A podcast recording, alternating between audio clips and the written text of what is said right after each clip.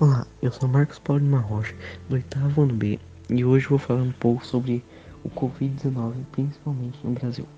No Brasil há mais de 4 milhões de casos, mais de 3 milhões de recuperados e mais de 118 mil mortos. Tem muita gente perguntando se a resposta do governo brasileiro na pandemia tem sido bem avaliada. Eu acredito que não, pois a quarentena já quase foi encerrada várias vezes até já aconteceu em algumas cidades de saírem da quarentena e depois voltarem. E tem seis vacinas mais avançadas. Eu acredito que a mais avançada é a chinesa, que tem apoio com o Butantan. É, essa vacina está bem avançada já. Já tem mais de 116 vacinas em teste em 2021.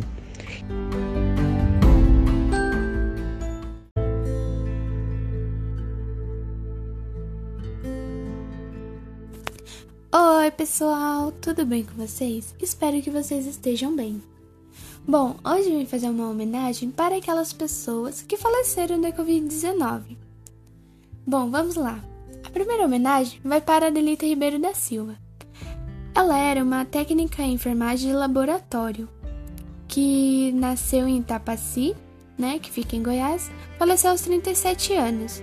Nasceu em 1982 ela era uma mulher cheia de costumes, salvou muitas vidas, né? E trabalhou durante onde conseguiu durante a pandemia. E que ela descanse em paz.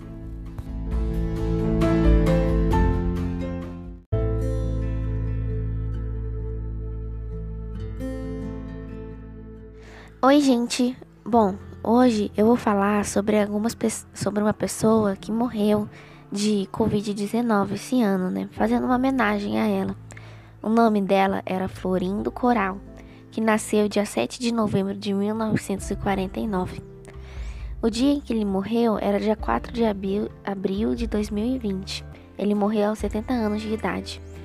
A cidadania dele era brasileira e a ocupação dele era empresária.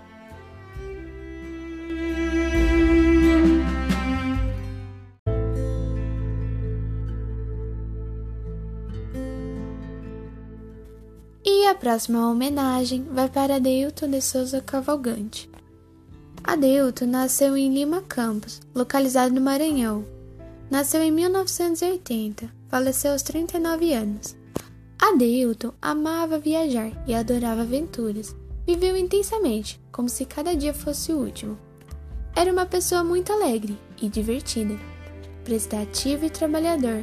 Estava sempre disponível para ajudar o próximo, mas infelizmente deixou um vazio em toda sua família e que ele também descanse em paz.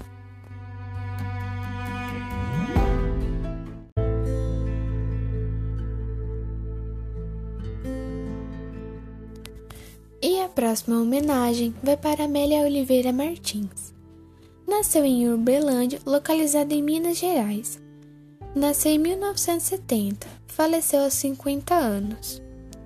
Amélia era uma mulher cheia de vida, sempre pronta a recomeçar.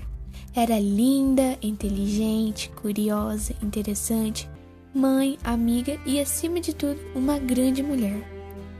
Amélia sempre dizia: a melhor parte da vida é saber que sempre vamos poder recomeçar. E que descanse em paz, Amélia.